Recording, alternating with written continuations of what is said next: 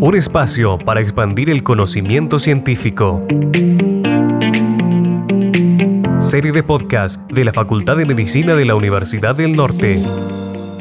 Un cordial saludo para todos, sean bienvenidos a este espacio de la Facultad de Medicina de la Universidad del Norte. En esta segunda temporada estaremos hablando acerca de las enfermedades cardiorrenometabólicas y su impacto positivo del abordaje correcto y a tiempo.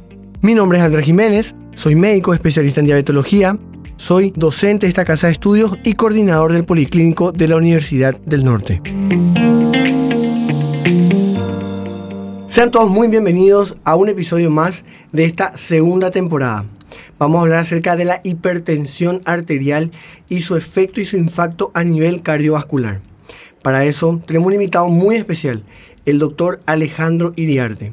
El doctor Alejandro Iriarte es especialista en hipertensión arterial, es actual presidente de la Sociedad Paraguaya de Hipertensión Arterial y también es médico del staff, médico de planta del Instituto Nacional de Prevención Cardiovascular del Ministerio de Salud Pública. Doctor, bienvenido. Gracias, eh, doctor. Muy agradecido por la invitación. Perfecto, doctor. Muchas gracias por haber aceptado. Para nosotros es un honor y un placer poder contar con, tu aporte científico. Y para ello vamos a hablar acerca de la hipertensión arterial y su impacto eh, a nivel de complicaciones y cómo afecta a nivel cardio-cerebrovascular. Pero para eso debemos entender un poco acerca de la fisiopatología de esta enfermedad tan compleja que tiene más un sustrato fisiopatológico de mucha complejidad. Entonces, ¿qué nos podría hablar acerca de la fisiopatología, doctor? Eh, si usted me permite, doctor. A ver, eh, primero yo creo que tuviéramos que eh, considerar un poco el tema de la epidemiología de la hipertensión arterial. Hoy las enfermedades cardiovasculares causan 18 millones de muertes en el mundo por año. 9.5 millones de fallecimientos hay por hipertensión arterial. Eso significa que mm, el 60% aproximadamente de las enfermedades cardiovasculares tienen una base hipertensiva. Por lo tanto, eh, el impacto que produce a nivel de morbio y mortalidad es muy alto, sin contar los costos eh, económicos.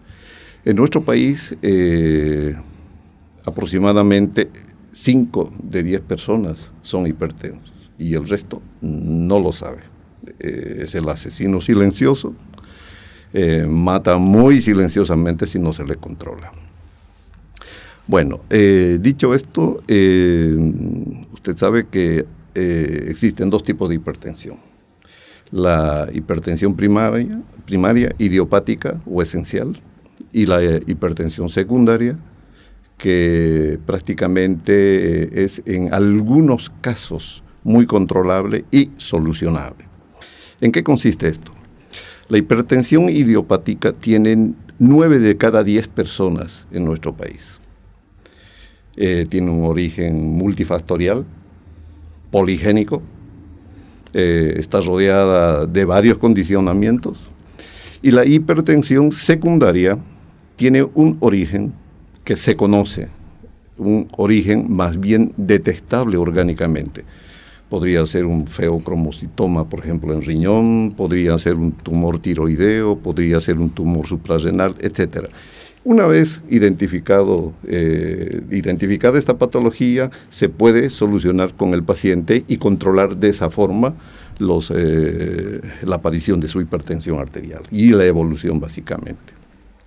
Ahora, dentro de la fisiopatología de la hipertensión arterial, tenemos muchísimas, muchísimos eh, factores que actúan en la génesis de la hipertensión arterial. Y dentro de estos tenemos, por ejemplo, lo más básico que, y lo más conocido es el daño eh, del, del endotelio. Eh, tenemos un aumento en la activación del sistema nervioso central, una alteración del sistema renina, angiotensina, aldosterona, que es lo más conocido, una alteración dentro del metabolismo del sistema quinina, calicreína, eh, tenemos el, eh, digamos, el alto consumo de, sal, el bajo consumo de, de potasio y de calcio, eh, tenemos eh, la diabetes, la insulinoresistencia, el, o sea, tenemos ya prácticamente eh, fisiopatológicamente una relación ya con los factores de riesgo que condiciona esta enfermedad. O sea que evidentemente hablamos de una enfermedad bastante compleja y cuando hablamos de un sustrato, de una base compleja, de una génesis, de un terreno complejo, hablamos de un tratamiento complejo. es decir, que cada vez es más desafiante para los médicos el abordaje terapéutico para llegar al objetivo. Entonces la pregunta, doctor, partiendo de la base de toda esta complejidad, de toda esta red, los objetivos en el tratamiento de la hipertensión arterial como punto de corte. Hablamos de un número muy estricto, hablamos de un número muy, eh, digamos, muy arbitrario, pero está claramente demostrado que esos números salen por estudios multicéntricos, que probablemente manteniendo ese objetivo se disminuye ampliamente el riesgo y la mortalidad y las complicaciones de la hipertensión arterial. Entonces, actualmente, según la guía, ¿cuáles son los objetivos de un paciente ya diagnosticado con hipertensión tratado? Bueno, acá lo que hay que distinguir es de digamos, de acuerdo a qué guía. Si vamos, vamos a encasillar en la guía europea, la americana, en la población latina, nuestra, nuestro fenotipo y genotipo, ¿en dónde podemos encasillar entonces? Bueno, acá hay, eh, desgraciadamente los latinos eh, carecemos de muchas de muchas dolencias, digamos, eh, tecnológicas y económicas para poder realizar estudios por motu propio. efectivamente, hay un punto de, guías de 140-90 milímetros de mercurio que sostiene la Sociedad Europea de Hipertensión Arterial. Y actualmente también hace poco eh, la sociedad eh, norteamericana, las sociedades norteamericanas lanzaron las cifras de 130-80, con, o sea, por debajo de 130-80 y con una presión arterial normal de 120-80 ahora.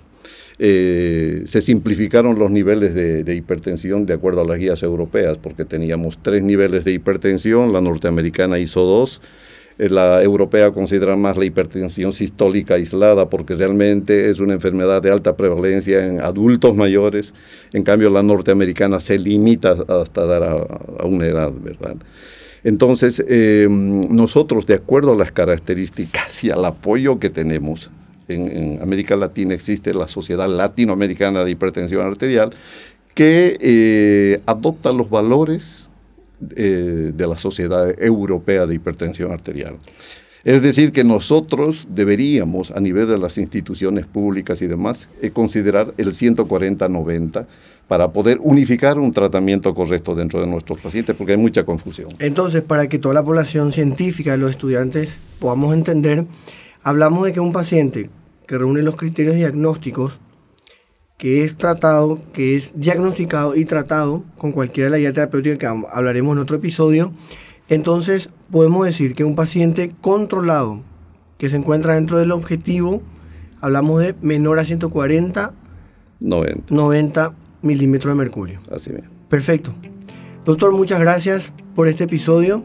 Vamos a encontrarnos, vamos a seguir hablando en otros episodios más acerca del impacto, acerca del, del objetivo en el tratamiento de la hipertensión arterial y, y, también acerca de las, de las complicaciones de la hipertensión arterial.